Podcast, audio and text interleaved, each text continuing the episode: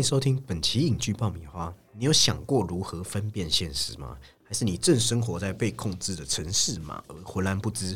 对生命真假的大胆探问，正是我们今天要讨论的《骇客任务》三部曲的核心思想。大动作场景和前卫的美术风格所包裹着的多重哲学辩证，今天就由我 Summer 还有鸡哥，嗨，大家好，嘿，来带大家一探究竟。被许多人奉为影史经典的《骇客任务》三部曲，真正精髓是在哪？哎，讲到骇客任务，应该很多人都会认为，就像是在梦中从未醒来过，你也不知道自己是不是在梦中，所以真理到底是什么？自由又要怎么来定义？那基哥，你对于骇客任务这种迷迷昏昏的这种梦中感，是不是？也曾经有怀疑过现实过呢。对，就像每当你可能看到类似这种电影，你都会哎想要套路一下这一种你现实对这外面的观感或是存在到底是建立在什么东西这样子。对，就是会让你有种哎，我是不是也存在于某种物体呀等等的。对，所以其实当年很难去想象有这样一个三部曲，可以透过叙事层层递进。把深刻哲学思辨融入这种惊心动魄的科幻元素里，那他在为观众奉上视觉响应的同时，也带来非常深刻的哲学思考。那这一切都是源自于那一行行的绿色代码，也就是 Matrix 它的英文名。那三部曲的故事听上去十分简洁嘛，也十分符合好传统好莱坞戏剧中我们经常提到的英雄的公式。但是随着时间的推移，我们再回头看，会意识到这部片在一九九九年。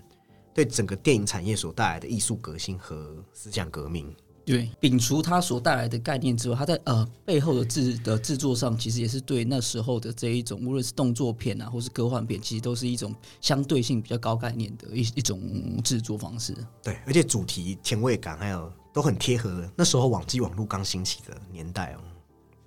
那在看完，真的会被它独一无二的美学风格，还有动作场景给震撼到。那当然，按照惯例，我们节目一样，先从导演聊起，也就是曾经被我们称为沃卓斯基兄弟，但现在已经是沃卓斯基沃卓斯基姐妹的两。现在已经对。那沃卓斯基兄弟的成长过程，其实和一般小美国小孩一样，他们都很爱看漫画，那不特别喜爱念书、学校课业这样。那后来甚至有面临被退学问题。但不同于其他小孩，是他们诶有善加去运用他们对于漫画的喜爱，他们开始呃花了很多时间在讨论故事的构想，那包含他们融入了他们对日本动画、佛教哲学、西方哲学、科学小说的兴趣，所以他们最后都把它揉杂成剧本。我们后来看到他许多创作灵感来源。那为什么他们会变成姐妹花？那想当然尔就是变性嘛。那所以从小这个沃卓斯基他们的像，尤其是姐姐，她从小就认为自己生错了性别。那小学时，她会偷偷穿姐姐裙子，那甚至会在衣服里面加内衣或紧身胸衣。那当然很快就会被同学发现她的女装癖，因此被霸凌。那有趣的是，沃卓斯基姐姐把这些经历拍进她的作品里面。例如，在她的一个作品叫《超感八人组》里面的变性人 Nomi，她就曾经在学校澡堂洗澡的时候被男同学霸凌，然后绝望到想要自杀。但二十多年后，姐姐她回首这段往事的时候，诶，他也安排在诺 Nomi 里面的一句台词，他有讲到一个很重要，他说：“真正的暴力，他意识到最不能原谅的是我们过于恐惧自己真实的自我时。”所对自己施加的暴行，所以你可以发现，他真正在意的是自己有没有被影响到这个部分。就是他其实是个心灵非常 strong 的人。那也许是受过伤的小孩很擅长隐藏自己，尽管我们都知道沃卓斯基姐妹花，他们一直是娱乐导向的导演，所以他们很懂得怎么满足大众观众。那他们却与始终与观众保持距离。其实除了拍片以外，他们基本上就和影视一样。销声匿迹，他们甚至定下两条规矩：第一个就是要避开媒体，拒绝采访。对，早期就是好像几乎你是找不到这一种相关的这一种新闻，就是很少很少。对对对对对，而且他们后来还和华纳公司签下协议，就是他们不会为影片的宣传接受任何采访和出席任何活动。据说啦，这个当然是以讹传讹。他们当年在变性以前，听说性格也是蛮暴躁的。那变性之后。哎，整个人他们就随和许多，或许也跟他们终于可以做到自己有关。那妹妹其实也蛮有趣的，妹妹的你去看那个外表，妹妹其实蛮魁梧的。就你去想象一个硬汉，然后但是她就是变成女人的那个样子，就是可以想象。你如果听过他们早期的采访，也发现姐姐其实侃侃而谈，就是非常有主持人的风范。那妹妹当然就是微笑，两个人有点像互补的感觉。那有趣的是，妹妹把自己变性之后取名为 Lizzy，Lily 就是那个 Lily 啊，差点讲成 Lizzy，Lily。那 Lily 她和丹麦女孩，然后丹麦女孩也是一部讲关于变性的电影嘛？诶，同名。事实上就是在那个丹麦女孩他们在做这个片的时候，诶，男主角曾经有去探寻过他们的意见，那参考两人的行，参考他的意见之后，所以那个 Lily 为什么会在丹麦女孩叫 Lily 是有原因的，这个小小瓜。那如果我们仔细将骇客任务重新看一遍，我们会发现，诶，这个姐妹花早就把变性的密码悄悄埋藏在电影里。比如说一些解读里会认为 Neo 可能是跨性别的人啊，那他选择红色药丸也会被认为是所谓的睾固酮抑制剂，因为那也是红色的药片。那可以注意的是，在第二部，在一个地铁决战的时候，Agent Smith 把 Neil 按在那个铁轨上，他有问，他有跟 Neil 说：“你是逃不掉呼唤的，这是你的上钟。那为什么是在铁轨上？其实。”这就会又要连接到他们自己的成长经历。沃卓斯基姐姐她曾经在公益演讲上讲过这段经历。她说，她高中时因为性别认同的问题，有想过在芝加哥附近的列车前面卧轨自杀。那后来因为有太多人注视，所以她就打消了这个念头。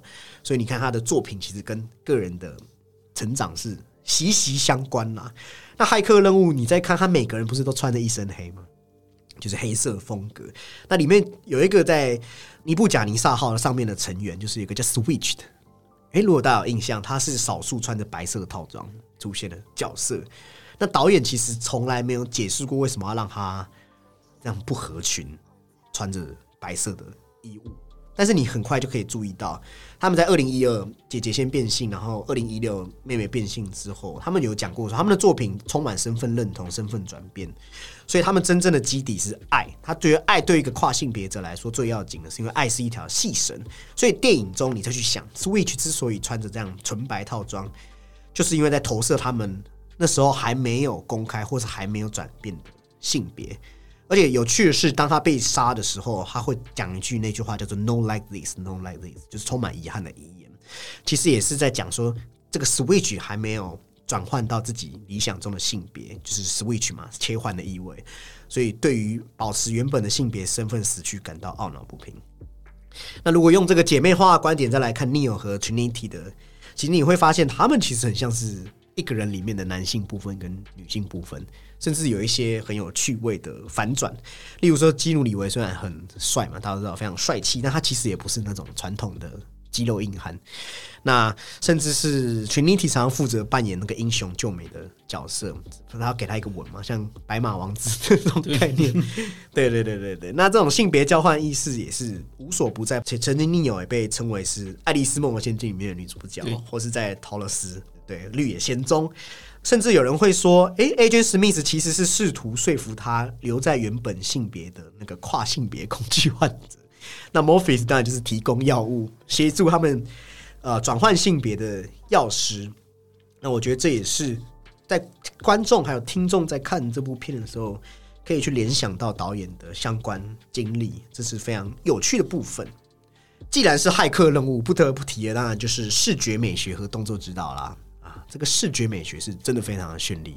对，这个鸡哥当年，尤其在我们小时候，对对对，第一印象应该就是视觉风格，还没有想到哲学哲理的时候。对，那个时候，因为我们那个时候其实都还蛮小，我们第一次接触到的就是那个呃，说大家可能讲到烂的那个子弹时间，子弹时间啊，这个东西可能不是第一个运用，但是确实就是给我们这种呃有最大的这个呃震撼。对。对，包括他那种环形的拍摄，或是在辅以他其他动作场面，也用了一些慢动作来放大那个感觉。对对对对，简单来讲，淋漓尽致。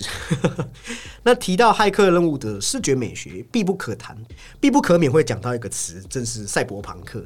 但不同于《银翼杀手》，当然它跟赛博朋克的连接，就是它本身就是在讨论自我这一主题。那实际上，它是把场景置于一个像是赛博朋克后赛博朋克的末世中。是。那在这个后末世里面，它就代表它与《银翼杀手》时间线是不同的，因为你会看到骇客任务时间线已经到了人机关系失衡，然后机器占据优势，已经算是呃比较像是末世后。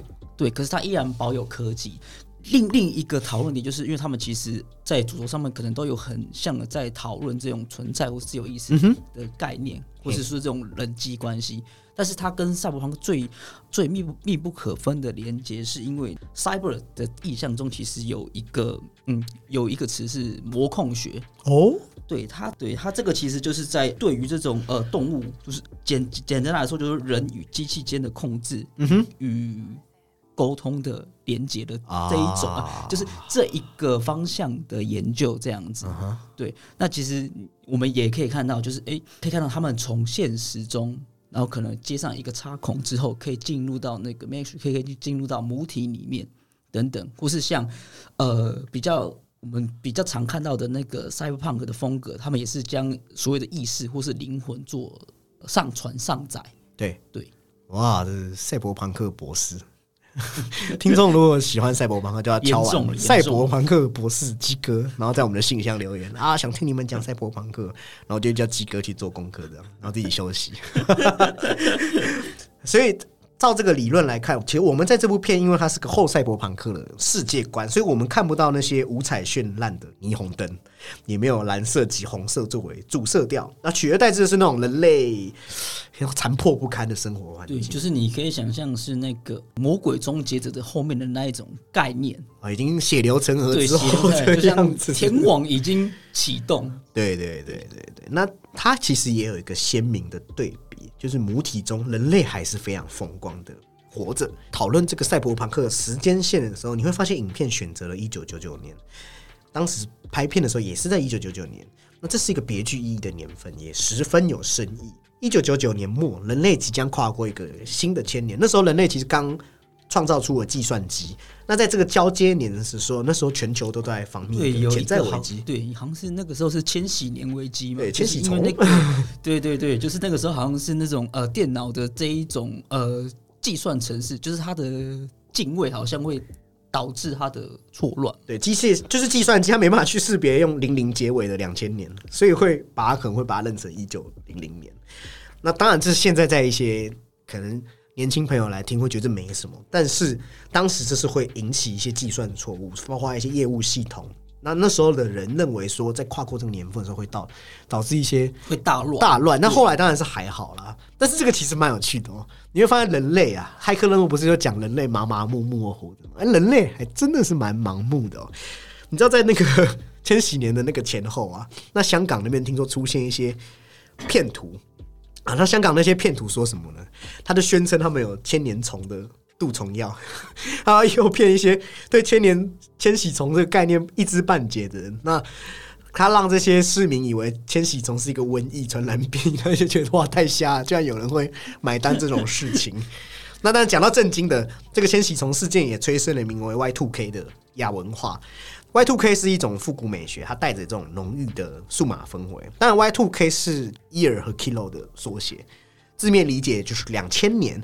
那 Y two K 流行在一九九三到二零零三年期间，也是我们刚才讲网络刚兴起，那电子产品层出不穷，所以你可以理解人类那时候会对这些电子产品非常好奇，所以才会创造出科技感十足的艺术风格。那从这个角度看，它其实还是跟赛博朋克有密不可分的连结。那这样的风格呈现，其实，在《骇客任务》的后两集中更为明显。就你会发现，尤其是在第一部中，虽然大部分处于母体的1999年，但为了凸显主角们与众不同的身份，那在服装设计上也采用了非常前卫风格的皮衣造型，那也成为《骇客任务》的另外一个标志。那这个皮衣啊啊，虽然留给观众很深的印象，但是很时尚嘛。诶，但其实当初在选择这个 PVC 材质的时候，它是实用性多过于时尚感。因为当时他们兄弟党还没成名嘛，那华纳其实给他们预算有限，所以 PVC 这种价格相对便宜，而且剪裁又很方便。那当然，另外一个原因就是因为可以让武戏很多的这个基努里维还有这个凯利安摩斯比较不容易受伤。我还以为是可以提供多一点的延展性，这样，你还真的把他们当成就是那格斗天王。那除此之外，在真实的设定上，哎，它跟赛博朋克还有一个接近的点，就是高科技低生活的基本概念嘛。然后刚才机构有讲到人物身上的那些插管，也展现了人机结合，甚至在那个培培养皿，我培养那个粘稠的液体里面。是不是会让你想到雷利斯考特的异形的那种有机生命跟机械的结合的设计感，也延伸出独有的末世美学？其实回头来看，这些大量的机械设计都多了那种复古感。那对比现在电影，电影人很少再去展现这种未来主，义。现在其实都很就是比较现代一点，可是过去的那一种，你会看到它有带有这一种管一种管线或是插头等等这样子的这种。呃，怎么讲？就是你在一些一些呃一些科幻片来说，可能会呈现一种比较像军武风的感觉。对，可以去思考方，用一句话来讲，它既有未来，但是又不失复古，那你就会有一种更有代入感。那当然，讲的这些设计上面，在视觉上，它还能抓住观众眼球。另外一个工程就是动作设计，它借鉴了东方文化。《骇客任务》的动作设计其实就是源自于香港非常著名动作导演啊，大家应该都加减听过他的名字啊，袁和平啊。啊，而且你会知道，主角其实他是处在一个不真实存在的数字码世界。那东方的那种招式的延展性，诶，其实就是提供了在里面无限发展的可能性，因为怎么说都通嘛。对，那而且相较也比较具有那种他们说那种禅意在里面。对，就跟可能所谓的这一种呃西方格斗现在是比较现代化的感觉不太一样。对，骇客任务故事本身又糅杂了东西方哲学，那有了东方武术加入，没有违和感，还给好莱坞动作带来一种也是革新，又是革新。因为以往好莱坞动作除了枪战以外，你会看到就是肉搏、弱鸡那种肉搏。那当时缝合贴合那个香港武术武术电影的黄金年代，我们大家知道黄飞鸿那些东西，那多了一些招式感，人物就变得更轻盈。那跟好莱坞那种拳拳到肉的厚重就有反差。那那时候他们还有借鉴另外一个人叫做吴宇森，诶，吴宇森是把传统武侠，也就是说他把那种现代枪战又加入了那种美感。哦，就是延呃，就是等于是延伸出后面那种钢 fight 的那种概的那种哎概念理论，这样。对，那那种大量升格慢动作镜头跟浪漫的手法，又弱化血腥的残酷，那升华情感的表达，那有白鸽吗？那其实就是非常有跨时代意义的这个镜头表现手法。那刚才鸡哥不是有提到一个最关键的子弹时间嘛？那子弹时间，嗯，因为它很早期是在动画中很常见的一个概念，但是骇客任务把它拍得太厉害了，就太厉害了，就所以大家就是用那个你知道基努里维不是那个标志镜头。就是养生躲子弹的那个镜头，那大家就直接赋予这个拍摄手法一个专有名词。我那天就有说，很像很多球员可能早期都会用勾射，那在假霸天勾假霸用了之后，大家就是把它命名为天勾，那不代表他是第一个使用这个招式的人。然后那个时候，他们就用这种环形曲线路径的拍摄方法，真的是很有意思哦。它是用计算机来预先设计一个可视化的模组，那构成一个复杂曲线。那它的决斗跟快门，它会以非常接近的间隔按下，那就是可以展现这种极慢的速度。对，其实这个手法其实在现在蛮多的那种汽车广告，其实还是看得到。对，但现在很轻松，因为现在有超高速摄影机。而且现在的就是你可以写一个像是剧集的方，就是类似的这的这一种方式来做调整。对，但是你就像登陆月球一样嘛，就是这是一个当时的一大步。对，但登陆月球我们也不知道真假，所以没有题外话。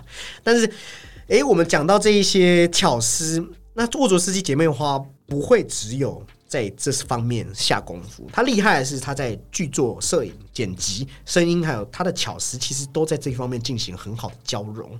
像我们前半段其实不知道虚实跟真假，那导演有一直在利用一些转场来告诉我们，像是用电话镜头完成转场，我觉得就是很很代表性的镜头，而且还头尾呼应。他一开始是用电话呼应数位嘛，对，前最后再用是那个数位马虎一点对对，前面是那个 training 就是进去的时候嘛，对对对就是他被他被解救的时候，对，可以从刚刚讲过的东西再理解，导演是用认识自己为第一集的主题，所以电电影中你会一直看到镜子。导演一直在透过这种不断觉醒来认识自己本身的概念，那他的台词也都一直表达了这些我们对于这种认识自己的理解，或是对于世界观的理解。那前面有讲到的《爱丽丝梦游仙境》的概念，就是 Trinity 对 Neo 的暗示，因为这个小白兔在爱丽丝中就是引导着爱丽丝钻进兔子洞的这个，这也暗示着 Neo 就是被引导的爱丽丝。那沃卓斯基姐妹花，他们还有一个很很就是很爱用的双关语境，我觉得蛮有趣的。包括我们刚才前面讲到 Switch 嘛，那 Neo 在跟客户交谈的时候，客户也有提醒他说要放松自己。那那个英语语汇是他使用的是 unblock，那这个词有拔掉、拔出的意思。是那时候也在双关的暗示说，Neo 其实全身都插满了管之后会拔管这样子。对对对对对对，而且爱丽丝其实，呃，爱丽丝梦，我相信它其实里面也有一个讨论的范围是我是谁。对对，就是包括说，呃，我记得毛毛虫第一次问他也是说，哎、你是谁？然后进而带出他这个概念，而且他在里面的的形象是一直在变的，就是可能变大、变小、变什么、变什么。嗯哼，那他探讨的是就是在形体之外的这个，呃，也是对于这种自我认知的另一个呼应。嗯哼，对对对对对，那这些呼应又巧妙的出现在他的台词对剧情有这种意向的表达，因为他在这个一般我们可能会用中远景来作为结束，再剪切掉另外一个远景镜头，但是他导演诶很爱用台词作为转场，例如说他这一句讲到打斗。那下一个镜头就闪白，然后再切到 Neo 跟 Morpheus 的打斗镜头。那这种透过台词预示下一场戏的剪辑方法，除了让戏剧更加紧紧凑的剪切到下一场戏，更可以让观众在观影的时候有一种暗示性的满足。而且他很喜欢把静态镜头啊剪切到动态镜头啊的这种转换，确实改变了影片节奏，让文戏进入到动作戏，包括闪白的作用，又是可能是让我们就可以区分到现实场景和虚拟场景的过渡。一个这种虚实转换，包括他前面有好几场戏是他一直就是呃醒来，就是对半梦半醒之间又套了一个这一种像呃梦中梦这样子，又让你这种虚实界定部分，然后让你就是在他可能是呃 Neil 或是 Anderson 这两个身份在做转换。对，让你有这种陶醉其中，又有点无法自拔的感觉。那讲了这些技术、剪辑跟对白，其实也看到了乌佐斯基姐妹花他们在拍片的时候很厉害，他们深思熟虑，他们对影片整个后期制作就已经有了十分深度的思考与计划。那也是为什么《骇客任务》它呃在这种一气呵成感上面，先不要说它哲学上面，可能我们当然会讲到哲学的冲突性，但起码在这一系列，你会觉得《沃祖斯基姐妹花》让它在商业电影上面，它是一个很很顺的一个节奏感，那也让这一部。呃，我们很少去讲作品是神作，即使它放到现在，可能也没办法被称为神作。但当对当时那个科技刚起步的年代，它就是一部神作，给了所有人很大的启发。在这种末世电影又来到一种数码电影风格的时候，让我们能够深深的烙印在心中，有这种强烈的风格。即便是现在，我们还是在讨论它。他 对还是在讨论骇客他依呃，应该说他依旧有他自己的这个话题性在。对，有自成一派了，一种末世风格，不同于赛博朋克的数码风。对，Y two K。好，那呃，我们等一下就要进入到《骇客任务》三部曲的部分。那简单来讲，《骇客任务》整个三部曲用最基本的概念，它是三大哲学命题。第一题，第一集是在讲人类无法看见选择，看见以外的世界。那第二集是人从必须选择当下就已经不自由了。那第三集则是在讲人只有在选择成为自己的时候才是自由的。那我们就先从第一集开始。那讲到第一集的剧情，我们知道 Neo 他一开始是基努里维饰演角色是 Anderson，他在睡梦中惊醒。那在模糊的梦境意识里，他一直有一个就是抽象的概念在他脑中盘旋，而且 Matrix 这个智慧好像在他心中无法抽离的魔咒一样。而这些符码就成为他穿梭眼前世界的桥梁。那当然，他那个时候还没发现这些真相的时候，他是个电脑公公司的高级城市设计师。那他其实过着跟一般上班族一样的生活，但他到深夜，他就会变成像骇客一样在网域游荡。诶，你有没有想过他？他在母体里面又是个骇客，那那个骇客里母体里面的骇客城市是不是又可以再做出一个母体？你有没有想过这件事？我曾经有无聊想这件事，就是一个镜中镜中镜中镜的概念。因为他已经在母体，他还可以在母体里面再用一个骇客城市，这真的是很有意思哦！就是我我的世界里面有你的世界，你的世界里面还有个世界 啊，这个扯远了，就耍宝一下。那后来随着他有一些奇怪的事情降临到他身上之后，在他所认知的那个真实世界里面，又有一个人，又两个人叫做 Morpheus 跟 Trinity，找上了这个安德森先生。同时，另一方面，那个世界维护的这个警察团队，就是我们知道后来的电脑人，Agent Smith Agent Smith，对。那不同的是，前者他们希望他可以跳脱出这个既有世对既有世界的认识嘛。那但后者则是在他身上装那种很恶心的探测器哦。那个那个年代很流行这种注入身体，你还记得《神鬼传奇》是那种那个什么 吃好像叫什么圣甲虫，对，很像堆粪虫那种样子，然后就钻入身体。那时候看真的有一些我们讲啊，身体恐怖、身体恐惧。保利哈鲁呢？对，但一切故事就始于选择嘛。我们知道所谓的红色药丸跟蓝色药丸，这就是骇客任务最经典的东西。那当他吞下红色药丸的刹那间，他就从这个黑暗、充满布满生殖意、生长意的培养皿中醒来，那回到所谓的真正的世界里。那他发发现，原来世界里的其他人们，他们也是有些是电脑复制出来能源消耗品，那有些也是无法查知于真实跟虚假的差异。那他们就是用各种他们所意识到的情绪方式，在意识自己所生存的世界。那里面我们就会看到有一个叫技师的，他不是就有开始讲了所谓的，他说这个男主角 Anderson，也就是我们后来称的 Neo，他是他们所相信的救世主。那 Morpheus 就是当然就是非常相信这个预言，非常深信不疑。对对对对对。但我觉得很有趣的是，虽然是虚拟世界，但是如果你在里面被杀死，那你也会终止。对，因为他有讲到一个很重要一点是，脑子死了，身体也活不了。对，跟贪婪之岛有点像。那后面当然就是会让我们知道，哎，电脑人跟这个所谓的 Neo 他们这一方，那我们又看到 Neo 这一方有所谓的叛徒。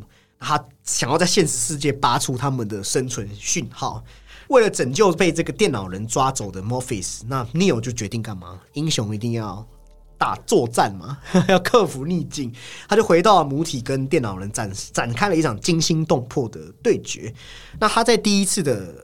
我觉得算是假死亡之后，就是一个死啊那种重生的概念，他就新生的，哎，新生了，这救世主真正新生了，他就发挥了内在的潜力，超脱了城市的限制，比城市设计的这个，因为电脑人有点像防毒软体的感觉。其实他们两个都是这种软体里面的变体，这样。对对对对，那他就打败这个城市设计电脑人，那救了 Morpheus 回到现实世界。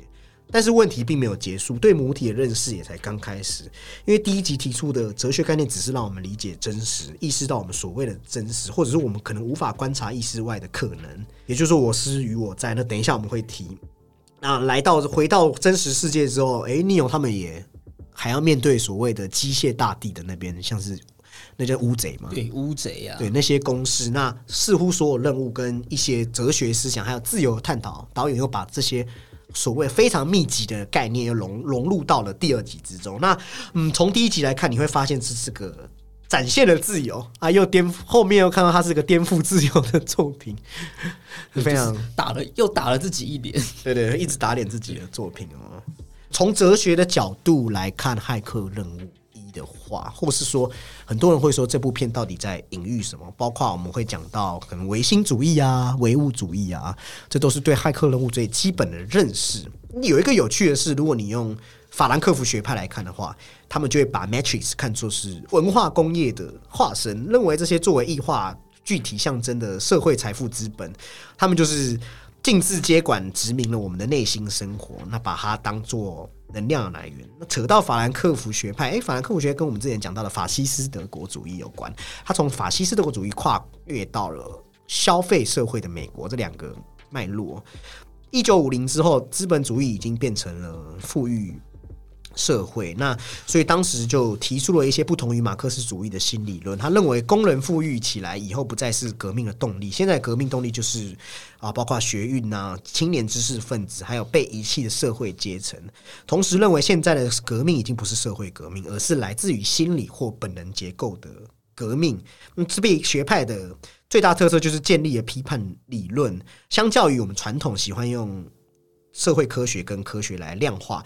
他们现在则是更进一步探讨探讨历史的发展以及人的因素在其中的作用。所以，除了我们讲的唯心唯物，还可以扯到法兰克福学派。对，那如果用现代网络思维，也就是最直观、最直观、最直观，一般人会看完的哲学连结，我觉得嗯，不出一个概念吧，就是说我们生活的世界不过是一个海市蜃楼，那它是一个由那个网络具体化了的这个全球化思维所建构的。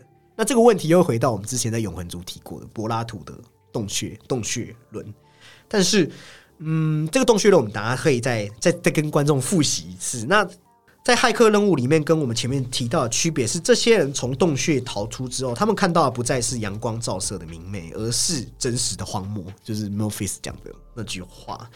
在法兰克福跟这些里面的差异，我们把应该把 Matrix 看成是文化跟思维、思想殖民的资本的历史隐喻，还是就是象征序列本身的具体化？诶，其实这又可以牵扯到很多东西。我觉得会联想到的是，因为你看他设计出一个主角，那他生活在被完全控制和控制的人造世界。那这样的念头其实也不是原创，骇客任务是把这些带入一个虚拟，让它更彻底。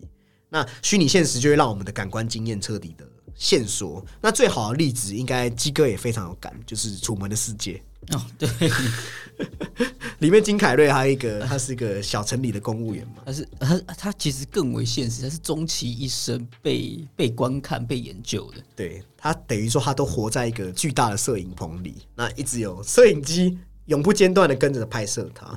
那其中这跟一个斯洛特代克提出个这个哲学家提出的球体理论有点关系哦。他的想法很先进，他认为人类的存在打从一开始就是空间性的。呃，也就是说，存在本身是因着空间而来，所以他让这个空间性探讨跳脱了时间性，这也是他跟当代哲学论述比较差异的独特之处。那回到楚楚门的世界，我们会发现，好像在最后是一种解放嘛，挣脱了这个世界的捆绑，那冲到了外部空间，我们会。去理解他冲出去要寻找他的真爱，诶，但有意思的是，寻找他的真爱，我们这种固有的爱情结局模式，是不是又是一种意识形态？我觉得也是非常非常一个包裹式的想法了。那当然，骇客任务还有一个很很直述的，就是资本主义嘛，好像在讲我们人日复一日过着枯燥乏味的生活，对，然后就只是被奴役而已。对，其实并不是说所谓虚假跟真实，而是。可能是盲目的概念，又会提到一部常常被讲到烂掉，像《Fight Club》一样一样，《Fight Club》里面的人不是得过且过，活得浑浑噩噩。那其中在持这种见解的，呃，也就是说这些理论的前辈们啊，有一个叫做 Philip Dick，他的小说他写一个叫做《混乱的时间》。那在他的作品里，就讲的就是一个小说的主角，他在加勒福尼亚的小城里面过着生活。那他后来发现，诶。这个小镇不过是要让他满意的虚构舞台，因为同时这也是在潜在含义是说，资本主义的加勒福尼亚的这种消费天堂，它就是以一种不真实、非物质、丧失了这种人性的超乎现实的方式。那引述到最近资本主义的消费社会，或许我们所谓真实的生活也需要虚构舞台上的人物。我们的邻居就像那些舞台演员，好像活得很真实，但是在资本主义的功利世界里面就失去了精神意义。那最终真相就是非物质的真实生活，那也就会把它这样反述来看，了解所谓的真实跟存在，到底沃卓斯基姐妹花还有用了哪些哲学观点？我有看到，你知道吗？国外有人就提出三十几个点，我这边讲完，大概听众就按退出了，所以就讲一个最好懂的，应该就是大家很常提到的笛卡尔或洛克。对，笛卡尔是在呃，就是我是故我在呃，有一点这种怀疑论证这样子。对对对对对对对对，他其实和洛克在真实世界提出了两种对立的看法。笛卡尔认为理性才是世界的样貌，感官经验很可能会受魔鬼欺骗。简单说，理性主义啦。那洛克就是认为感官所经历的事物才是真实世界，人的心灵是一片空白，一切经验都来自于反省所得的，叫做经验主义嘛。那骇客任务他选择了。部分笛卡尔的论点，你会发现我们的感知是在这个神经连接接收视觉、听觉、嗅觉的，让你仿佛觉得是真实。那甚至死亡也会因为逼真的感受而而死，那让我们觉得真正的活着。但是笛卡尔因为他有讲过一个假的感官经验必须有一个对象的感受嘛，所以你要怀疑一切是真是假，自己就是所谓真实的存在，就会。讲到笛卡尔我是故我在里面的对于本质论的职位，就是 What is there？诶，真实到底是存在主义声称的客观体验，还是仅仅与我们外界互动产生的感官反应？那笛卡尔他是做数学出身的，所以对他来说，数学是很非常干净的系统，所有的数学定理都要简真，就要建立在定义上面。所以这就让笛卡尔去思考真实与否，他有一个需要他撑起来他的一个知识体系的支点。那为了他让听众很好理解，他其实笛卡尔就有给他一个很好的讲法。他说：“如果你坐在一个自己喜欢的摇椅上面，你享受着这个壁炉火光传来的温暖。”那这是真的吗？还是说他是活在一个恶魔的控制下？对他就是把你的一切感官都否定掉之后，那是不是我就不存在了？对，那这种恶魔的情境其实和骇客任务是一样的。这个恶魔论，他要提出一个结论，他说最糟的情况是，maybe 我被恶魔欺骗了。嗯，在恶魔的这个影响下，我感知到一切都不可靠。那第二个是，欺骗是骗与骗之间的关系吗？所以一场骗局要成立，你要骗子，所以也必须要有人被骗才行。所以总之，综合纵观前面两点，你在怎么着的情况下，我自己还是存在。因为若我不存在，不管恶魔再厉害，他也无法骗我。对，我是迪卡想这些东西，会不会想到发疯？所以他就用了一些梦境论证，我们可以合理怀疑外在世界是否存在，可以合理设想外在世界不存在。他的梦境理论是在真实其实跟梦境之间是没有太大区隔的，就是它是有一个交互的的的概念在。因为设想和怀疑其实都需要主体啊，所以如果你不存在，谁来设想？所以这个论证就是名句“我思故我在”的由来。那它是个很标准型上学的论证。对，这个又回到这一种唯心论，它其实就是把你的主观就是定义为真实。对对对对对。那它有一个很有趣哦，这个这个可以讲来让大家笑一下。在迪笛卡尔之前，中世纪有一个叫做 Augustine 的，他有一个非常相似的论证，叫做“我错故我在”。意思就是说，我认为我存在，如果我对了，没错，我存在；如果我错了。也能证明我存在，因为否则谁来错呢？很欠揍，很挑衅哦。对，我就烂的概念，对我就烂嘛，不然谁来错误？不然谁来烂？对，总要有个指涉的对象。那 Matrix 又是什么啊？突然的急转直下，我们现在来聊聊 Matrix。很多人会讲母体嘛？那 Matrix 又引述了哪些理论？就是会讲到拉缸。那拉缸我们在鱿鱼游戏有提到过他一些心理分析，就是那个讲那时候讲的拉缸。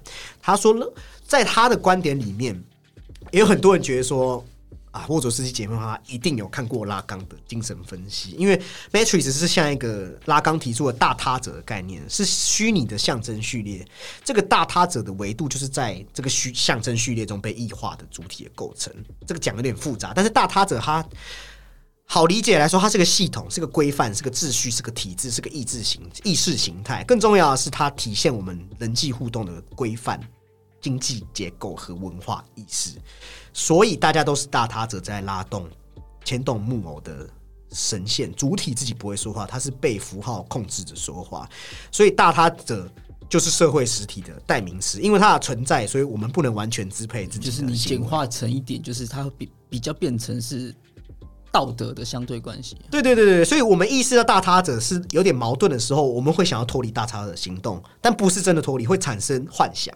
那幻想的目的也不是要补充这个主体的匮乏，是要弥补他者的缺陷，所以就会建构起一个大他者的连贯一致性。而且为了达到这个目的，幻想和妄想它会牵手在一起。所以从本质上来说。我们会相信还有一个他者的他者在背后，想觉得在明这个明明晰的社会背后还有一个他者隐匿着一个其他人，用阴谋论，或是说像是可能混乱的市场经济背后，那可能后面会有所谓道德沦丧，或是曾经有人怀疑会有什么犹太情节之类，这都是这个拉缸里面理论有提到。那骇客任务的理论也遵循了同样妄想式的手法。电影中大他者被超级电脑具象化了吗？对不对？那。也就是说，这部电影的想法是，之所以会出现上述情况，是因为 Matrix 阻碍了存在于自身背后的连结。所以，诶，在这个骇客任务续集，我们又会在对于所谓的这种自身背后的真实，或是我们到底可不可以选择，他又把 Matrix 赋予出其他的想法。那拉刚好有提出一个东西，那里有一个人的概念啊，也就是说，独一无二的人，挽救世主。诶，在骇客任务中，这个是最可以直接被辨认出的虚假之处。那在社会中，即使是最恐怖的形式，都会有这样一个人，也就是说，象征权威的主流，能够里面有一个位置是早就留好的。换言之，在最恐怖的形式，就会想到集中营嘛。像集中营不是有一些幸存者？那幸存者回忆里面都会有一个独一无二的，他像是被活下来一样。这就是拉冈提出来的概念，他会散发出一种不可思议的奇迹或是尊严。那其他人只要仅仅为生存做着利己的挣扎，那他不用，因为他是一个概念。那换言之，这个个体或会不会从来没有这样一个人？他是出于某种模糊的需要，也就是说，他让一些神奇的团结只是在一个人的具体化上面。所以说，这个人与其说他做了为别人做什么是重要，不如说他的在场比较重要。这就是有点像是 Neo 在第一集里面的一些概念。你去注意看，例如说集中营一定要这样的人存在，否则我们会知道这个人让我们知道还有人还有这样生存的希望。我们也许会沦落到悲惨无法生存的处境，但是这个人可以维护住我们的尊严。但他在这个意味中，又代表这个独一无二的人，并不是因为他真实的特质而被视为唯一。也就是说，你如果是一个人的本质里面，他不太可能会被这样视为唯一啊。那从某种层面上来说，也许曾经有更多如他这样的个体，或者是说他根本就是虚构的，被指定的人只是在扮演那个角色。我觉得很厉害啊，因为你如果没有看二三集的时候，他提出这个虚设，但是后面我们不是知道真的有，好像有五个还五个吗？五呃，他好像是第六个，对，所以他前面有五个。对对对对对对对对对。那骇客任务中，哎，这个独一无二的人，他可以看清日常现实不是真实，他可以看清这个被编为密码虚拟世界，而且还可以就是什么子弹子弹时间啊那些有的没的。那这个独一无二的，它的功能就是它能够将现实虚拟化啊，也就是说，这个独一无二的可以抵御真实。那我们大多数人并不能这么做，就是被归结于这种主体愿望的失败。那我觉得也是拉缸，诶，在这种视角上面。那这种所述就会存在在他的这个洞见里。那他将这种颠倒的两面并置，一方面把现实屈从于一个由可以终止的专制规范所控制的虚拟世界，另一方面又被此种自由所隐瞒的真相是让这个主体屈从于这个被工具化了的状态。所以很复杂吧？但是应该对，就是只说，诶，或许有这个角色存在，但是他又是一个被预定好的不不自由的概念。诶，那刚才不是他讲那柏拉图的？理想国嘛，啊，那柏拉图理想国就是说，哎，故事在讲一群囚犯，他被拘禁在地下洞穴，那他们永远就是认知他们的世界就是这样，直到有一天有一个人挣脱了束缚，走出洞穴。虽然刚开始洞穴外的阳光让他的眼睛非常不舒服，但是他慢慢看清楚洞穴外的事物的真实样貌，才理解洞穴中所认知的世界不过是虚虚无的投影。那这个故事的情节很直接。在现实之中要执行，却却非常不容易，因为真实到底要怎么去区分？这是等一下在第二部后面我会提到所谓的“诶现实意识”的东西。但这边我们要讲的是，我们从骇客任务引申到我们生活，我们是不是质疑自己所知的所知所见？也就是说，在报章媒体报道的内容，那我们要去检视何谓真实，是非常有难度吗？那那如果我们只能意识到我们所谓的真实，无法观察我们意识外的可能？那我们就永远无法确认真实的存在，所以就没办法成为存在的一部分。我觉得在这个洞穴论的东西，它会贯穿整个三部曲的主题。那当然，我们大抵能够同意“我思故我在”的概念，但是这个“我”这个“我”的主体，它到底有多大拓展空间，也是在这一部曲里面，我们在看 Neo 它到底有多少的可以发挥的空间的这个概念。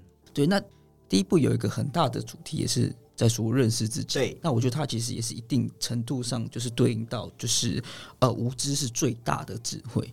就是呃以苏格拉来说的话，他其实就是他的疑问是不带观点的，一切是他对于问题是始于怀疑，终于真相。对对，这样我们才不会在这种呃可能在你在探讨或是摸索的这种。过程中误入歧途，或是你有这一种既定的概的概念，嗯，也就是这一种无知的知识观，才可以呃，才可以造就这一种无知之智啊。对，对对对，你有你就是有点像是呃，就我们大家可能小时候都有听过那个半瓶水我以为或是波威尔半瓶醋，对对对对对，没有没有 就是那种那种呃整瓶水啊、半瓶水的的嗯，这一种，就是你说那个看到水有什么延伸想法？对对对对对哦，对对对对对，那这么多哲学，应该观众也也快 k 笑了。但是这边第一集除了哲学以外，我觉得他的成功也可以归因于一个原型学派的学者，叫做 Campbell。他在二十世纪曾经出版叫做《千面英雄》，也就是《Hero with a Thousand Face》，里面有提出，诶，开开创性这种英雄表面它的考验。那骇客任务也遵循他这个我们讲的英雄公式。他认为所有神话中的英雄都经历了三个阶段的考验。第一阶段是离群所居，要与原本所属的群体分离。那第二阶段是要经历考验嘛？那第三阶段经历考验之后要 return，就是回归。那从这个角度来分析西方电影的英雄人物，你就会发现都有这个特点：英雄是孤独的啊，总是要离开他们去执行行动，那最后就回归，那或是最终要离开群众。每次完成任务，文明社会就会排斥个人英雄。那骇客任务可以引人入胜，它一方面遵循了这个英雄公式，一方面又可以把复杂的哲理算是简化了。就是你可以同时有不同的感受，也算是第一集深入浅出，对对对对，深入浅出讲的很好。对，那到底后面沃卓斯基姐妹花又塞了塞了多满，或是说打脸自己的哲学观点？那在《骇客任务二》里面啊，又是一个不同的感受。那简单来讲一下《骇客任务二》的剧情。诶 n e o 一样是从梦中惊醒，不过这一次 Neo 是在梦中发现他不断不断出现自己深爱的全灵体坠楼的死亡画面而担心。那他又不愿意把梦境告诉大家，把恐惧藏在心中，那就跟着大伙来到这个 Zion 西安城这边。诶，那这时候他们知道母体准备发动大批的这个乌贼来攻击西安城，西安就要面临前所未有的浩劫嘛。诶，那怎么办呢？他们就要，因为有他们内部就有一些纷争，像是西安的守卫官，他都不愿意让有攻击能力的船舰出走。那在激烈的讨论之后，诶，舰队出发，舰队出发了。那尼尔哥他的团队则是选择回到母体，他们要寻找一个人物来帮助他们。这个人物叫做 Keymaker。Keymaker 我觉得又是导演玩一个双关哦，幽默的双关。Keymaker 如字面上有他理解的意思，但 Keymaker 在这个网络里面又有叫加密软件的。就是我们大家常看到那个金钥这样子。对对对对对因为在母体的形象、空间和互动模式都是被各种城市交错影响的。那他在这个运作过程也有发展出自己的自主性，所以他们 Neo 要找到这个超出母体控制范围，他们要找到关键人物，所以就要在母体跟各式各样的城市打交道嘛。所以经过一些几番波折之后，他们终于寻找到 Keymaker，而且他带着 Neo 去找到这个城市设计师。那母体的面貌就这样一层一层被剥开。那另一方面，为了掩护 Neo Trinity，还是选择回到母体内，跟电脑人陷入了苦战。梦中的那一幕也真的好像要实现了。那我们后来才得知，母体中还有重要的游戏规则，也就是说，无用的城市会被 delete。那第一集出现，啊，被 Neo 击败的电脑人 Smith，他就是因为任务失败，应该要被删除的对象。那他意外的获得了本来要被删除，那反而获得了 Neo 的能力，而且还进化，可以侵入到其他城市，而且在还更前可以复制。对，在更前面的时候，他其实就有呃有对那个 Morpheus 有说，他其实已经有想要脱离这边的，而是那个后面 Neo 的那个，就是呃，他不是贯穿到他身体里面，又更加于就是他们彼此其实就在那个时候就已经形成了某种连结了。对对对对对对对，其实就是暗与光与暗的光与暗的两极。中国讲就是其实是阴阳两面。，其实是双生的。对对对对，那你有告诉就是遇到了城市设计师嘛，或者是说用宗教上的讲法，比较像造物主主概念。嘿，那造物主他说他以他的自己的形态创造了人，那诶，电脑型系统掌握这些人的生活之后就有思考性。那剩下就是人，就是被他们设定，所以简言之，这些都是他亲手创造出来。在他眼中，不管是母体或人类，都只是一个变数，仅仅是在交互作用中体现了他计算的规律，而排列组合结果就是完全相同的恒等式。很好去思考的是，救世主或母体。就是他所设计出的城市，所以这样预设的征战模式已经发生过好几轮了。我们刚刚讲好像五次了嘛。对，那 Neo 也不是第一个来见他人类救世主。呃，那里面有一个那个祭司，他也是母体所创造另外一个负责扰乱母体跟真实人类的共识而已。那造物主就给你有两个选择，一个是你可以回到 Trinity 还没被杀的时空，诶，让让你或许可以救出他嘛。那另一个是回到 Zion，由于他已经认知到真实世界只是造物主的城市，那救世主他可以成为另一个骇客侵入城市，那就是变成一个回归的系统。那 Neo 就必须了解，不管他如何选择，人类可能都。必不可免要要要走向向灭亡之路，所以是不是人类在选择的时候就注定了不自由的开始？因为我们无法选择不是选项的结果。对，因为你只有两个选择。对，那人类有权考量啊只是身为救世主该有的责任，到底是要追求全人类的幸福，还是要私情啊、私人的爱？那造物主之前也有说过，其实呃，过去的救世主都是。去拯救了那个西安，对，这样做出这种最后一步，那就看你你有怎么选择啊。那最后我们看到 Neo 用超光速啊飞回到过去的这个隧道，他在千钧一发的时候接下这个坠落的 Trinity。那这时候光速爆炸，我们知道 Neo 做出了跟之前的救世主不一样，对，不一样的选择。那 Neo 和 Trinity 就回到了真实世界，但电脑人也好像哎吸收了这些，会有一个人类的身份。悄悄潜入他们的人类的舰队之中，也预示着即将迎来的大战。那第二集其实简单来讲，就是我们刚才前面提到这个战士啊，但是它其实是跟第一集的一些戏剧方式有一点出入。对，就是他好像从了，就是啊，我们第一集讲了，他其实是有一个选择，在先知的引导下，对。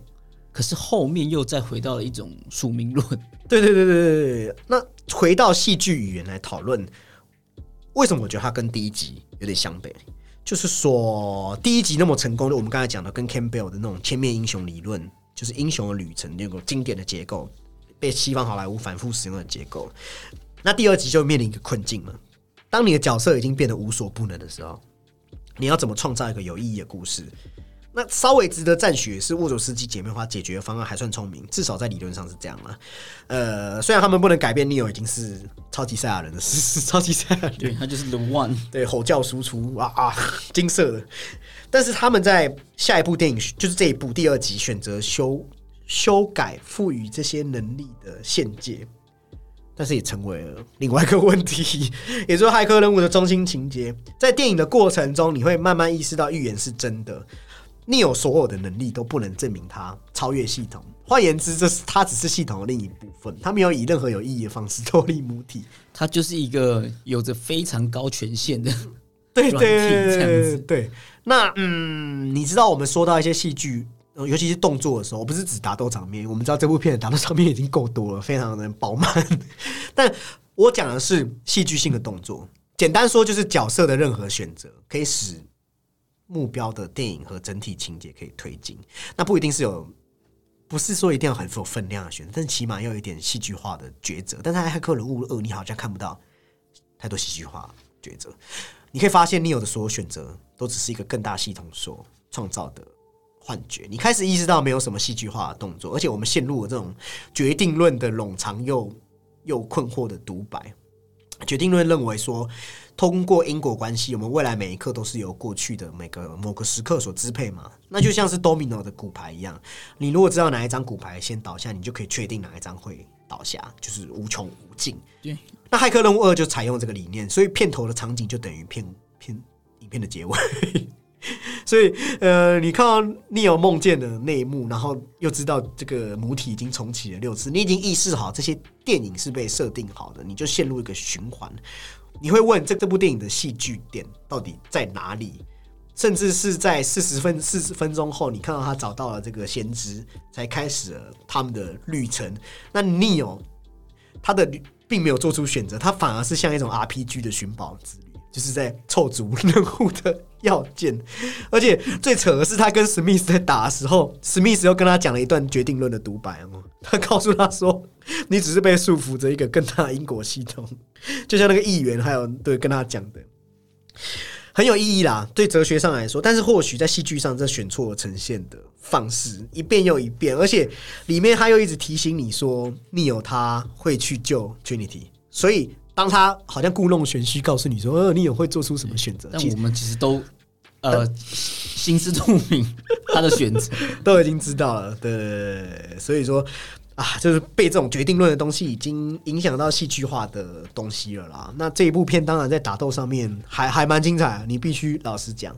但是但是就是说，他已经把很多的东西都已经提前铺排好了。像我们讲讲的另外一部是卢贝松嘛的 Lucy，你还记得 Lucy 的能力就是随着那个能力的扩充十趴二十趴，爬数的提高，那我记得他好像在十趴的时候就天下就几乎无敌了，在人类的视角就无敌了。那后面电影你还有九十趴要演的，你是不是对观众来说，你所有的期待感跟你已经不再有对电影的不安全感，你所有东西都已经被妥妥当当，你只要在 在看着你知道会发生的事情一幕一幕的走完，那电影的精彩就会稍微的下降一点点。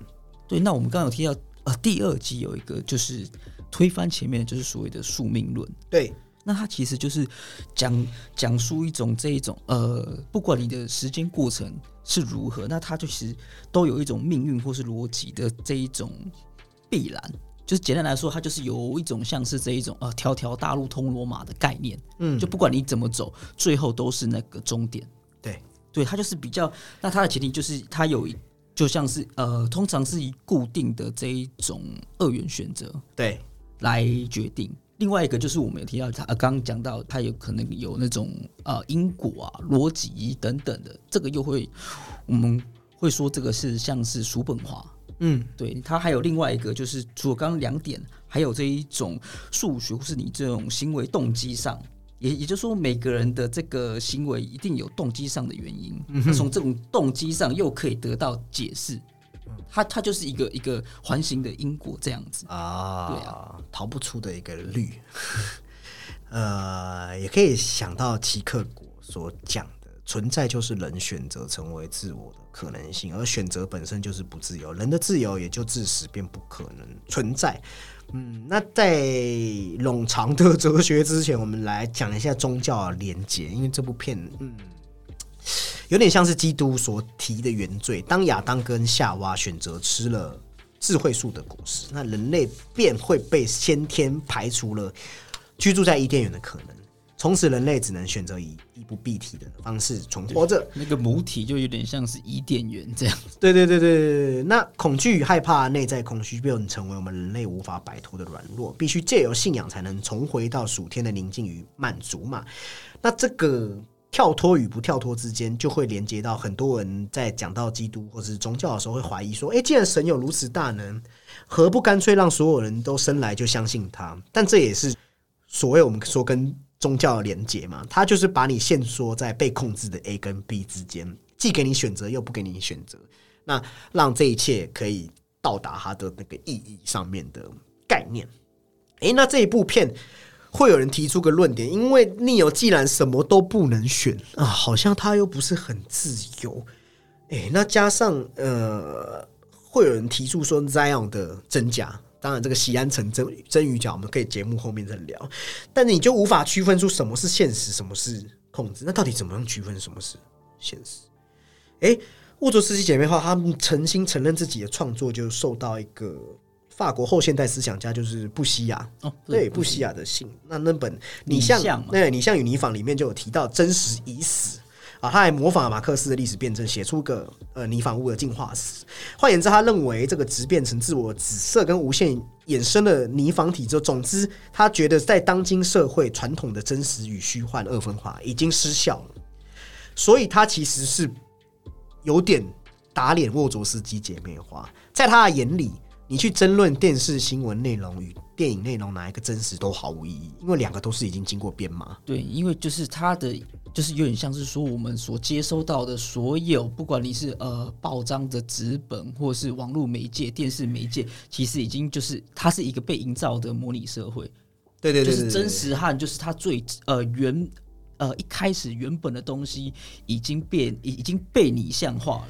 对，其实因为骇客为什么布西亚曾经认为姐妹花误解他？你就简单想，布西亚理论是我们根本就区分不出来。那姐妹花她不是还设定了一个真实的世界？对，对就是它比较像是就是呃超真实的概念。对，但是其实如果姐妹花有偷偷设置的概念，就是我讲的 Zion 也是个假的，那或许就可以跟布西亚理论做个连接。但是这个是没有证实的影迷理论啊，这个大家可以自己去思考。那与其说《骇客任务》是布西亚的电影版本，也可以不如说它更接近康德先验哲学讲的这个。那康德讲的是。他在他的认知里面，纯粹理性批判有提到知识是如何确立的时候，他有讲到认知者的先天构造，世间万物都是以时空形式给予之，可以说就像一个天生色盲的人，他眼下的世界就是没有色彩的世界。所以康德引进的概念就是物自身即事物本身，道理很简单，就是说世界之为世界，我们是经过认知者的先验框架构成，那么诶，务必存在事物的原本样貌。那他就带来这种经验表象物自身的二分法。那骇客任务也就是在说，像我们看到 Cipher，他不是在吃牛排吗？他说我知道它是不存在，但是我喜欢它呈现的味道啊，无论它的口味如何，他都知道口里的牛肉不是他眼前所呈现的模样。那所以戏里那种真实跟虚幻的分界，是近乎康德这种经验表象的二分法。那也就会把这种对应到城市编码里面跟拟像的这个区分，那回归到布西亚刚才讲的，就是他跟康德的差异，就是像布西亚就有提出那个地图的寓言故事嘛。简单说就是你你制造出很真实的地图，那那你一开始会用这个地图来来指涉疆界，但是后面这个地图已经产生自己意义，已经超越疆域疆界本身的意义了。所以疆域的这个抽象化拟真，疆界已经不再先于地图，也不再比它留存的更久，所以地图又先于疆界，这种已经让它之间已经没有一个可以辨别性了。那换言之，他认为这个叫做超现实，所以他曾经有讲过，高呼过一个口号，他讲说啊，这个超真实意思。所以在布西亚里面，他的这个想法。啊，因为你也知道嘛，有些人打从娘胎，他就是在母体里面了，所以，所以他无法理解自己是在一个系统的阶段，他永远无法见天日，所以他们有那个经验法则可以去考虑。对对对对对对所以假的真的成真了。那我觉得布西亚，你可以把布西亚看成是那个建筑师啊，他就是就是把你已经建构在一个所有都在他的所有的让你无法感知到真相里面。那我们在哲学轰炸之后。好，那我们进入到骇客任务三啦，就是我们的终局之战，骇客任务版终局之战。那里面我们看到 Neo，哎，他陷入了昏迷，他被困在这个母体与现实之间的，像这个火那个火车道里面，就是里面一个中介点了。那他在这边，这个是一个城市转换身份，也就是说，用一个很好理解过水到真实世界一个城市，有点像后门。对对对对对，那他就遇到一个一家三口的。呃，这个父母跟女儿，那三人都是母体里面的城市。那父亲也在想办法笼络这个火车人的城市的主人，希望把女儿送出母体的面，那让他可以逃过被 delete 删除的命运。那你有问他说为什么？诶，父亲明明就是个城市嘛，他还是回答他说他深爱着他的女儿，他愿意为他付出一切。那你有就问他说，爱不是人类才有的情感吗？那父亲就意味深长说：“爱只是一个字，重点是他的内涵。”没错啊。那后面我们就看到尼欧当然一定嘛，一定会被救出来。但是他在跟祭司对话之后，他已经不再是像过往一样，只是要找一个答案。他更想要的是我们前面讲到认识自己，告诉自己也可能有宿命外的选项。诶，那他就有一个坚持啦。他想要醒来，他想要一起去西安去怎样？他要开着一艘前往母体。的一个船，他要到这个生命资源，直接和母体的中枢谈判啊，希望结束这个冗长的电脑和人类长期的抗争，他想要换取永久的和平。那后面他和群体体终于前往生命资源，那其他人就试图从这个旧的工业管线，把太空舰悄悄绕过电子乌贼大军，回到这个 Zion。诶，那在 Neo 准备启程的时候。啊，这个烦人的 Agent Smith 又出现了，他暂时解决他的分身了，但是眼睛也因此就是瞎掉了。对，对，而且 Agent Smith 是已经从一个呃，应该是说他的意识，或是他已经可以来到现实世界了，对，可以视为一种植入或是覆盖，而且这种可能是意识或是灵魂上的，它的现实跟模拟之间又出现一个交换，我觉得这个很这个概念还蛮有趣的。所以对电脑来说，现实世界是不是才是又是这个？真是是假的吗？可是如果你反过来想，对，可是史密斯不是他一开始就这就是他想要的结果吗？对啊，所以这就是一个很很难说得清了，很难说得清的一个些哲学理论。那但是在戏剧上面，我们就看到了大战一触即发。诶，他们那个外墙被钻破了，所有人类的机械人兵团要出动来对抗这些哇，应该有上百万只电子乌贼。那 Neo 等于说 Neo 的时限也不多了。那他们在最后决定一搏，他们穿过这个乌贼群，那坠毁在一个山窟里面。那他清醒后发现 Trinity 已经身受重伤，算是已经要要嗝屁了。但是 Neo 就凭借了这个强大的能量反应，他终于见到了母体的中枢系统，而且他才得知，当初祭司在设置这个 Smith，其实就是要让让他们等于说多了这个谈判的筹码，因为对于母体来说，也需要。把这个史密斯的事情给解决掉，那 Neo 就可以以此来跟他作为一个斡旋的桥梁嘛。那那后面他们当然谈判好之后，他就要与 agen Smith 来一场终极大战。那你会看到这些乌贼突然停下来，史密斯就问他：“Anderson，你明知会输，为什么还要顽强的抵抗？”那 Neil 就说：“因为这是我的自己的选择。”那 Neil 也赢。坦然的面对他会输的事实，但是他就把自己注入到啊，成为让这个史密斯的一部分跑到他体内，那就好像病毒扩散一样，他以自身的死亡迅速蔓延到所有史密斯的这些备份城市里面，那暂时就结束啦，那人类就可以得到这个暂时喜悦。当然，这些呃。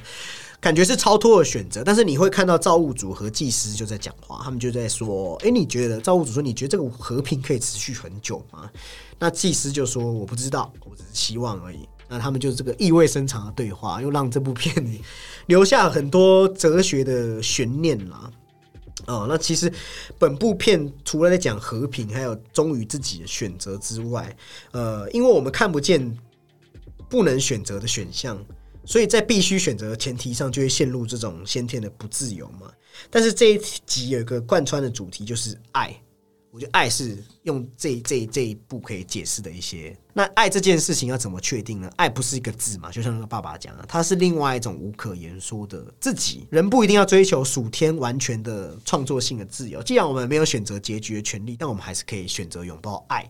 那换言之，就是另外一种自由，那也就是人的自主性啦。而且骇客任务的第三集有一个很有趣的现象，就是人机的这个界限，我是指在真实世界哦，母体里面的那个城市有拥有爱。那他在逆游在来到他眼睛全盲，那接近母体中枢的时候，他反而可以感觉到自己的能量，但是却看不到自己爱的虚拟体。这其实也警示我们人类在。这种自然界中的定位，我们不要再自以为是了，或是觉得我们有最崇高的，因为在自己设计的城市里面，反而产生出比人类更具有人性的感觉，或是说，哦，我们会看到在这个冰冷世界，现在这些已经被扭曲的这种劳动价值异化现象，我们或许我们不再需要受到这些资本的影响，我觉得也是第三集可以。给我们的一些想法，但是你回归到电影中，用爱来贯穿主题，当然是很好去理解的一个方式了。但是我觉得还是有一些叙述上的空白，就你会觉得还是少了一些东西。鸡哥，你有这种感觉吗？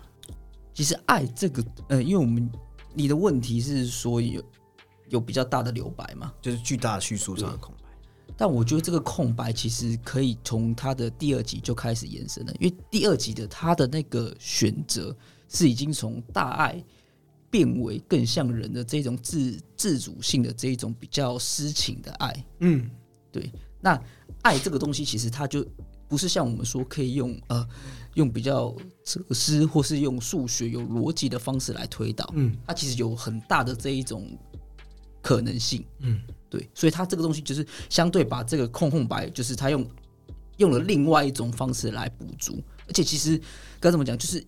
他跟 Smith 本来就是已经后来变就是变成了这一种呃双生的概念，就是他如果要消灭 Smith，他也注也必定会让自己消亡嘛。对对，就跟呃电脑或是逻辑的组成就零跟一，没有所谓的零点五。对对对，所以其实这样子，我觉得来来想的话，算是已经蛮完整的。嗯。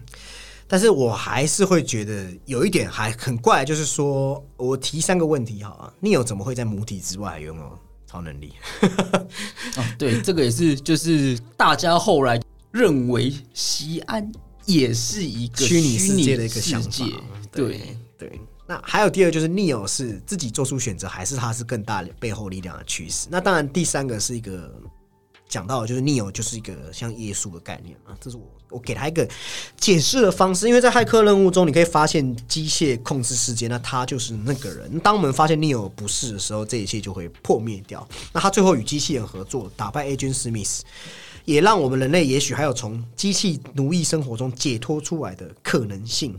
对，而且他的那个名字其实也蛮有趣，Neo 其实也也可以引申为 new 嘛，就是我们其实，在蛮多科幻作品都会看到 Neo 呃 Neo 这个词的。对，那就是一个新，就是从第一集的新生之后，他所呃所见所到之处，已经是跟他之前的眼界是不一样的。对对对，他就是有点重生的概念。呃，我们现在讲的就是它比较像是这一种嗯基督教的概念，嗯，但其实还有另外一个。呃，就是也有人认为他是有一点那种诺斯底主义的，嗯，对，他其实也是呃比较偏基督教，但是他其实又有蛮大程度的冲突，他是比较像是所谓的那一种灵知派，他把啊至善的世界呃定义为精神的世界，而人是被肉体所囚禁的，嗯，他这个分歧其实就是否定了耶稣基督的肉身，嗯。对，所以这这个等于是他们有造成两方的这一种极端跟互斥。嗯，对。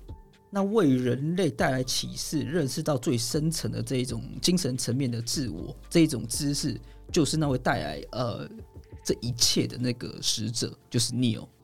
那这一种把就是。因果有点像把这种把灵魂涉及出，就是在精神里面这种概念，灵魂的概念，让这个自由意志可以得以解释。那当然，自由意志在这一部片我们会看到，呃，从宿命论、决定论来看，我们大多数人也是在经历做选择嘛。你有也有他做选择的部分。那在刚刚鸡哥讲的这个，我会突然想到一个叫大卫修魔的。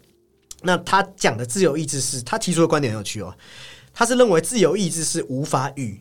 非决定论共存的这句话是不是听起来会很怪？自由意志不是应该跟啊决定论、决定论是有一些关系？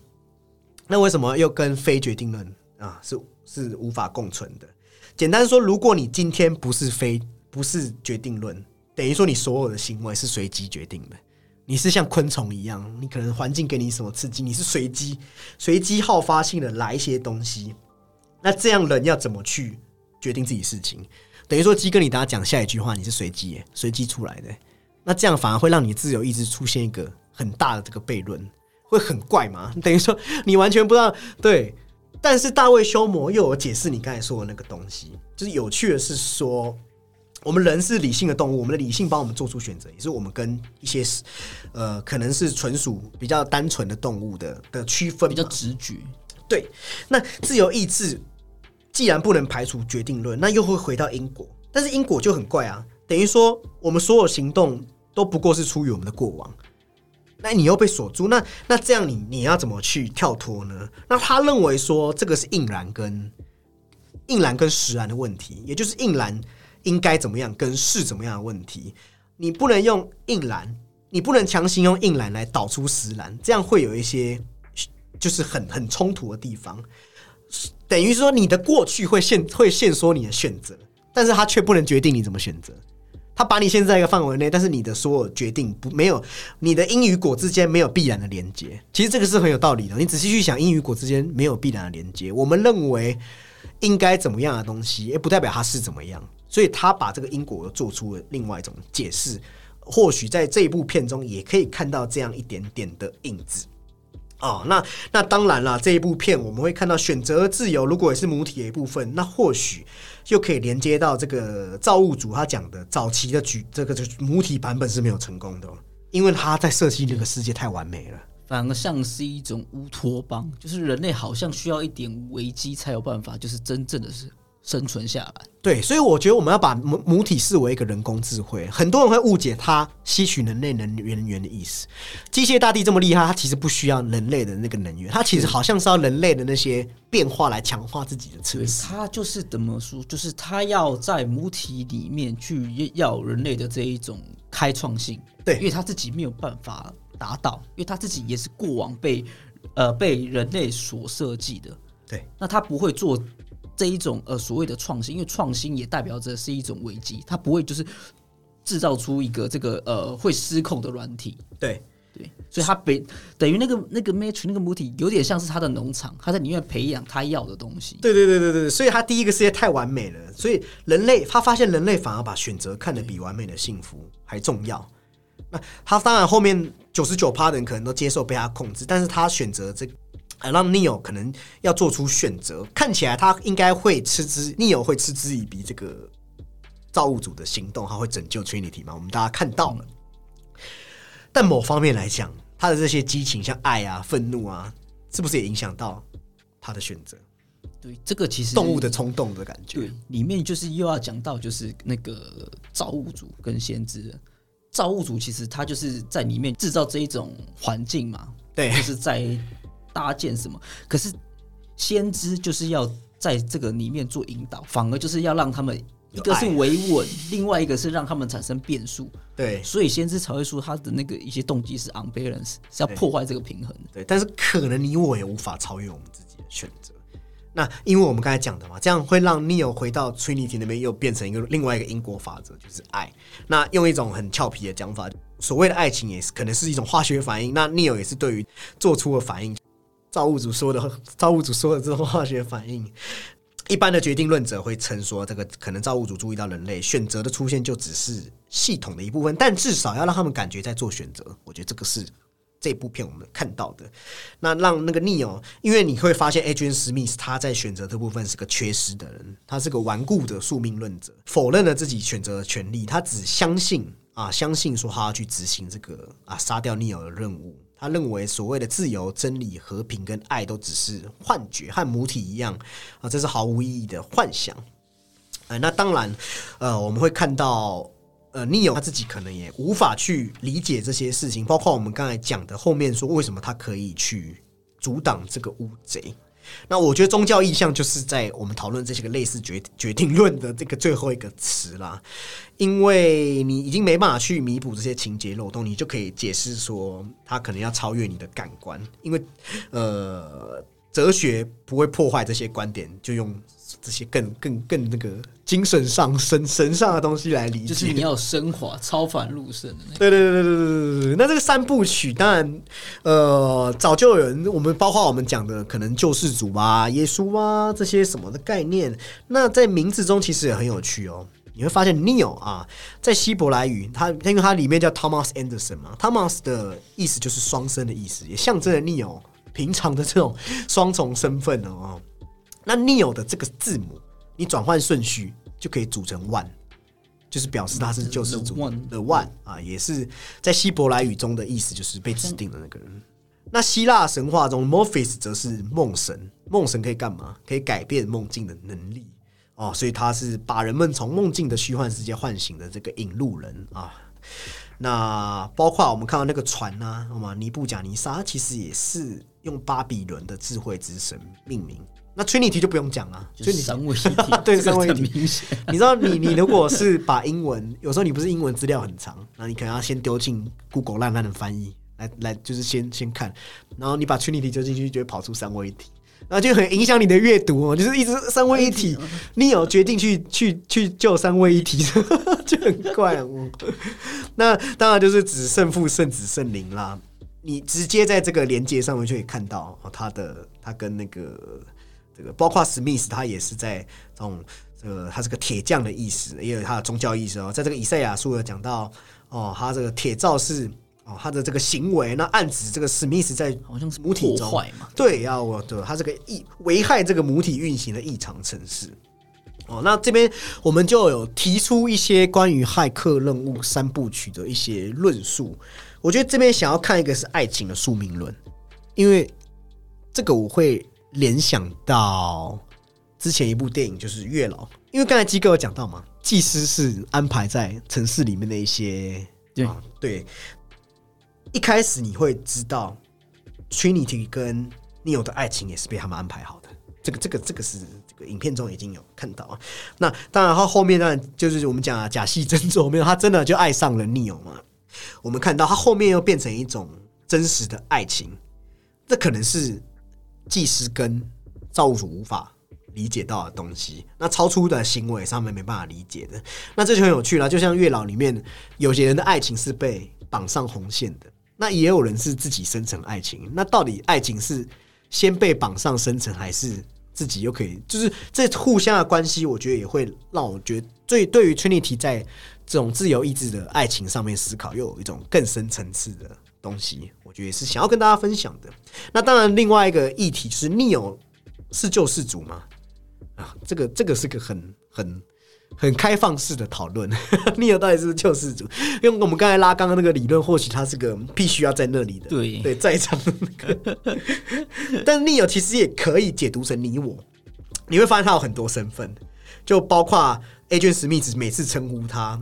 哦，有称呼他是解放者，也有称呼他是顽固分子，或是称呼他哦，为了这些毫无意义的事悲悯救世主的情怀。他里面有曾经是职员，他可能也是爱人，是犯罪分子。那或许又会连接到沃卓斯基姐妹花所强调认识自己，他想要做自己，或是变性什么的。那或许你有代表，就是我们真的有找到自我的价值吗？这个也是我觉得这部片在探讨的另外一个议题。还有一个我整理出的问题啊。大家都在讨论的 Zion 到底是真是假啊？鸡哥，你认为呢？Zion 是真是假？以他在里面的行为看起来，其实我觉得有一个就是他把乌贼挡下那边嘛，其实那边蛮大程度的，就是已经解释 Zion 也是一个。一个虚拟的世界，嗯，对，只是为了说，就是那些从母体的那些变体哦，你是虚拟派的，你是怎样虚拟派的，对，没有，其实我是很，哎，怎么说？以我自己观影的角度来讲，我很希望外面是一个真实世界，嗯，但是以里面的这种呃线索证据显示，我会比较偏向他是虚拟派的，所以我其实是很纠结，我多希望他是你知道真正逃出来的那的的的那个人。对，呃，于于肉体、心理都是，嗯，对。但可是看起来他好像就是会有那么一点很灰色，或是说他更接尾呃更接近虚拟一点点。哦，但是我想过，或许那个是机械大帝所给出来的他的权限，就是当然那个幻象我们不能去解释他用了特效的方式。可是这样子，他就是等于他又跟 Smith 是一个反转，就是 Smith。把自己的意识来到现实，然后他则是把那一种呃母体的意识又带，就是两个都做了其实差不多的事情。其实虚实难辨。我很喜欢 Hammond，就是那个议员跟他讲的那个话，就是我们先假设那个外面就是真实世界哈，但是议员有讲一个很讽刺的说，因为人类对机械的赖以为生，他们其实是共生的。那他议员的意思就是说，你你好了，我们现在这个是确确确实实是真实世界哈，但是我们又何尝？没有被控制，我们人类又没有被这些东西奴役，没有，我们真的又自由了吗？我觉得我很喜欢那那一段，所以当然在用是真是假，我觉得影迷可以自己给一个答案啦。那那有一个 bug 就在于，如果人工智慧可以达到双层虚拟。那这样发生的事情也是母体可以控制的，就你会觉得那这部片就等于说母体在那边自导自演，演了一个三集给我们看，就 是把把直接把城市嘛就影像化了，对，每一集都要来一个巴掌这样子，但我觉得没关系啦，就是好玩好玩之余，因为他也有一个说法是说就是。就是有一些这一种觉醒的人嘛，像那个莫那个莫菲说其他人这样子，他为了要在控制这些人，那就干脆再做一个喜安给你，然后那个喜安又是一个环境，就是他要有一个虚拟的构造来安排人类反抗的戏嘛，让他得到新的。就是有时候的，就是如果你这样解释就通。这一种宕机或是那种呃 bug，对，是那种 bug，他就先赶到那边，就又又又很像是一个资源回收桶，反正他每一次重启。已经有了五六个救世主，哎，那那很恐，就会再一直来，那很恐怖哎，那等于说 reset reset 这样子，等于说楚门世界你走出了门，然后没有，你以为你有，还有个摄影棚，没完没了。啊 但这连接到布西啊讲的，我们又怎么去区分？对，那个真是已经，对，已经难分了。对，那还有一个很有趣的，讲完这样的真假，这边就要提到从城市的角度来看，Neo 是。造物主就是那个建筑师的误算吗？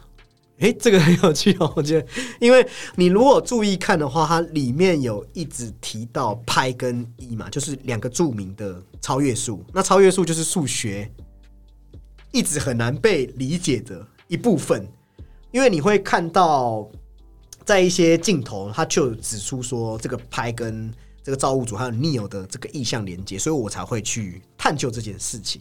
那你去想，现在的理论证明，你如果穷尽自己的所有资历，你是可以算出拍的精确值。但是你如果你问你，你会回答多少？三点一四吗？对不对？那那如果你再继续问，我会告诉你三点一四一五九二六。对，那你再继你再继续问，他可以，我可以给你给你给你，好像可以，现在人类可以到五十五十亿位数。那那讽刺是什么？还是没有一个精确值？因为现在计算机办不到，计算机算不出来。他已经给你五十亿位数，还是算不出来，那就有趣了。就是说，那我我你愿意听？我现在可以整个节目就一直给你念下去哦。什么什么三点一四五九二六五三五八九七九。但是但是这就尴尬啦，这个算不出来的东西是数学上的尴尬嘛？那人类不会在意这些，因为人类用一个拍来直接盖刮它整个这个无穷无尽的这个超越数，也就是智力跟智慧的区别。计算机纵使有很厉害的算算式，但它没有人类这一部分的东西。那我扯这么多是要干嘛呢？会不会这个爱情，或是我们人类讲的大爱，就是这个机器无法算出来的东西啊？算这个不寻常，这个这个就是指。拍的这个无法理解的东西，那可能 Neo 就可以看作是拍。那 Agent Smith 是个一，那 Trinity 是虚数，那先知是自然数零，Morpheus 是一。那这些数字要如何取得平衡，就是我们在骇客任务中看到的东西。那这也是数学的神奇之处嘛？蜘蛛文就讲了嘛，数学是可以比法术厉害的，硬要带哦。对，其实这种就是呃呈现跟理解上的差异嘛，百分之零。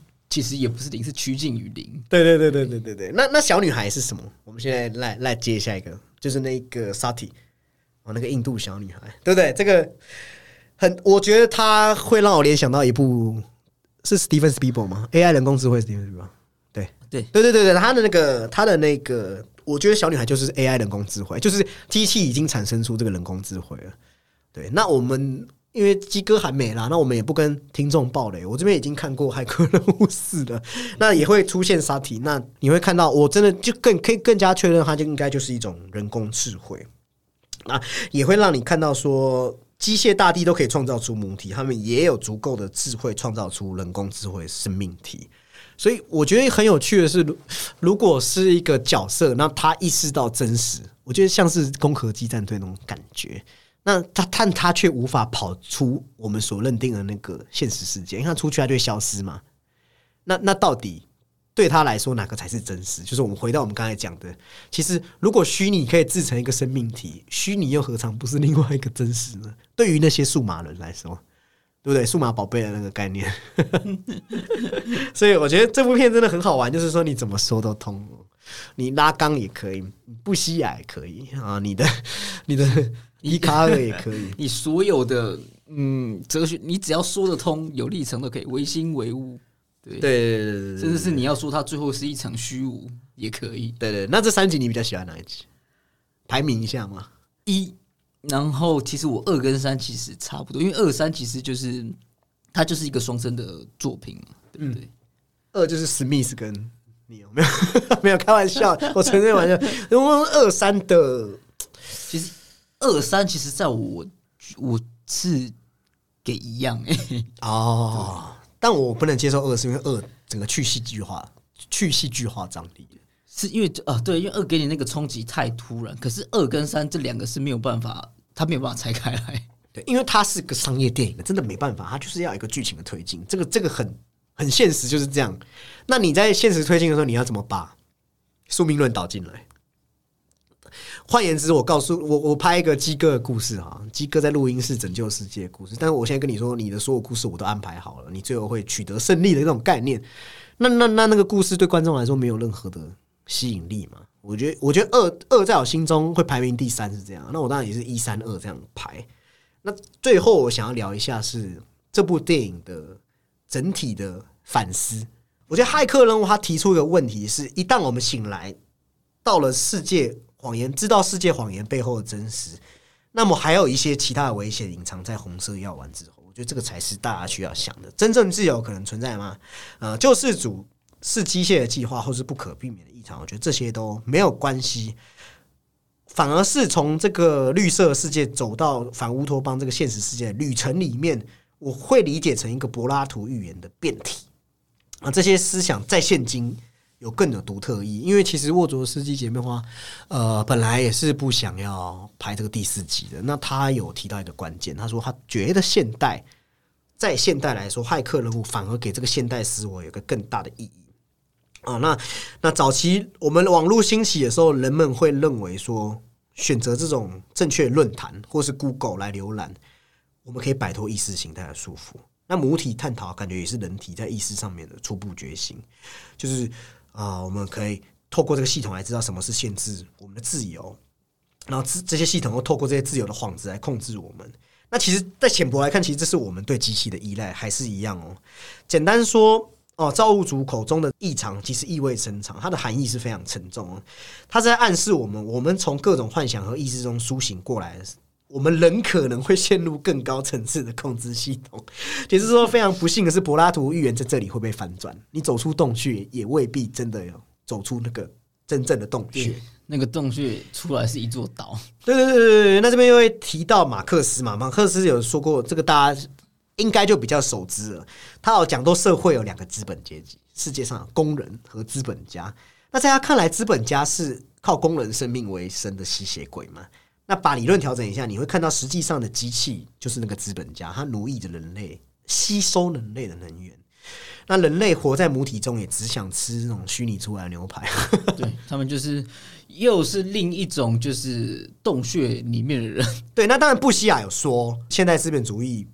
不是靠生产线来定义，是靠大量的消费来定义。可能他认为没有意识形态，但马克思是认为还是有办法揭开他面纱的。我们认为思想、政治和文化是驱动我们物质现实的一个因素。那马克思则认为是相反的，他觉得是现实决定了我们的思想、政治和文化。这很有意思哦。